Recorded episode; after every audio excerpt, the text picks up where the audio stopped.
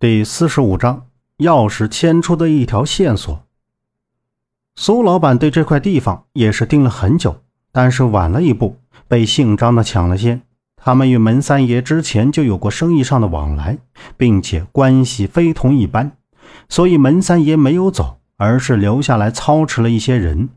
明面上说是帮着东家开矿挖煤，实际上则是替苏老板做事。杨木的余光瞟了一眼坐在床上捧着大碗、埋头挑着面条、狼吞虎咽的大强，看他没有任何异样，又把目光移到老五的身上，警惕地问道：“你为什么和我们说这些？”周震将最后的几根面条送到嘴里，也投来疑惑的眼神。老五把手里的碗筷放到桌上，用手抹了抹嘴角，说道：“我知道你们不是门三找来的。”我也看出来了，你不是坏人。我说这些，就是想让你知道他们之间的关系。虽然我了解的也不是很多，但是他们来这的目的不单单是为了挖煤。老五说到这儿，压低了声音，眼睛还斜视了一眼门口的方向，怕是被人听到这些。然后他又继续说：“我之前听人说过。”秦岭这山脉上有不少古墓，大部分都被那些当地的土包子掏过。而岔子村这片是个未开发的区域，经济又不景气，不受国家关注，他们就只钻了这个空子。我这个人呢是个老实人，不喜欢他们这些阴奉阳违、心口不一的人。老五，我听出来了，你不想待在这儿，为什么不离开啊？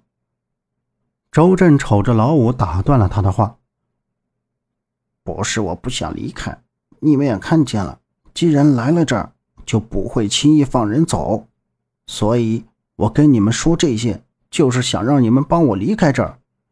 今天的矿里挖到那些骨头，我听老刘头说是上一批来这挖煤的。我家里还有爹娘，再说我还没有找媳妇儿，不想就这么死在这儿。”老五越说就越难过，眼中满是无奈，而又期待着的他们的同情。杨木这才注意到，老五他并不老，只是外表长得比同龄人要成熟很多，浓眉大眼的，鼻子上还有颗黑痣，就是这个子矮了点。我们自己都自身难保，又怎么来帮你？再说，你怎么就认为我们会帮你离开呢？杨木觉得老五讲这些话有点不合逻辑。